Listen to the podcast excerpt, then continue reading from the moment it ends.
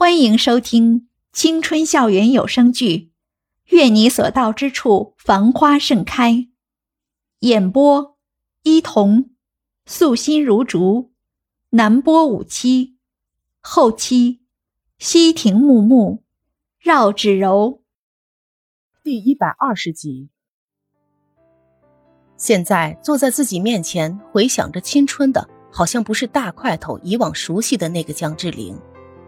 他好像就是瞬间变了个人似的，愁眉苦脸，一脸疲惫。大块头看着这样的他，居然莫名就升起了一种同是天涯沦落人的感觉。可能在登上回国的飞机的那一刻，大块头也没想过想要用“回家”这个词来形容自己孤寂的旅行。但是当此刻，看着面前一言不发、皱着眉头、两鬓斑白的江志玲。大块头第一次有了愧疚的感觉，或许自己应该早点把真相告诉他，可能他就不会像现在这样，仿佛被抽离了灵魂一般，这么虚空的活着了。第一次发现李曼的秘密，是在大块头不知十六岁还是十七岁生日的那天。其实说是大块头的生日，不过最后还是被江志玲自作主张的变成了一场盛大的商务宴会。来的人个个正装礼服，画着精致的妆容，端着香槟来祝大块头生日快乐。但是老实说，大块头真的对他们没什么印象。一边的江志玲则不同，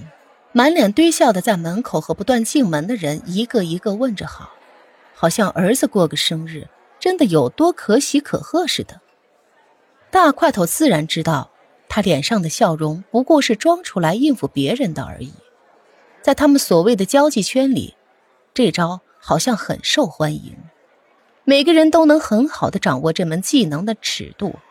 待人待事礼貌大方，脸上也永远挂着看似真诚腼腆的谦虚笑容。看着在门口不知疲倦的对着不断走进来的客人点头哈腰的江志玲，大块头突然有一瞬间的为他感到丢人。他都不想让来的人知道这场所谓的生日宴的主人是自己。等宾客差不多都到齐了，已经敬酒敬得满脸红光的江志玲，站在一个像舞台一样的台子上面，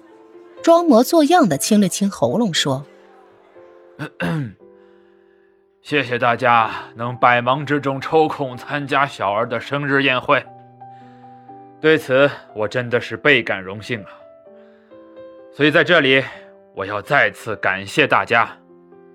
说着，就举起来手中的酒杯，一饮而尽，样子豪迈大方，好像自己就是那个众人眼中的无上光荣的英雄。但是大块头在一边看得一清二楚，他只不过是在这个狭窄的世界上卑微的寄生着的一个小丑，不断为了取悦别人而在台上孜孜不倦表演着。围观的人甚至不会去看他一眼，只是偶尔听到好笑的笑料，会微微勾起唇角，还可以在丰盛的自助餐区免费吃了晚餐，何乐而不为呢？大块头觉得这种画面对于自己来说真的是太过刺眼，他一直躲在角落里，原本还以为江志玲说完他的台词以后会向别人介绍自己，但是喝完酒的江志玲。就像个装疯卖傻的综合症患者，摇摇晃晃的下台去了。有一个模样清秀的女人好心伸手去扶他，没想到已经失去理智的江志玲居然直愣愣的盯着人家的脸，拉着人家的手，久久不肯松开。大块头终于还是不忍心再看下去了，他脸上火辣辣的。好像被众人堵在中间打了十几个耳光一样的烧着疼。他转身从后门来到了酒店的露天喷泉边。说实话，这是他长这么大以来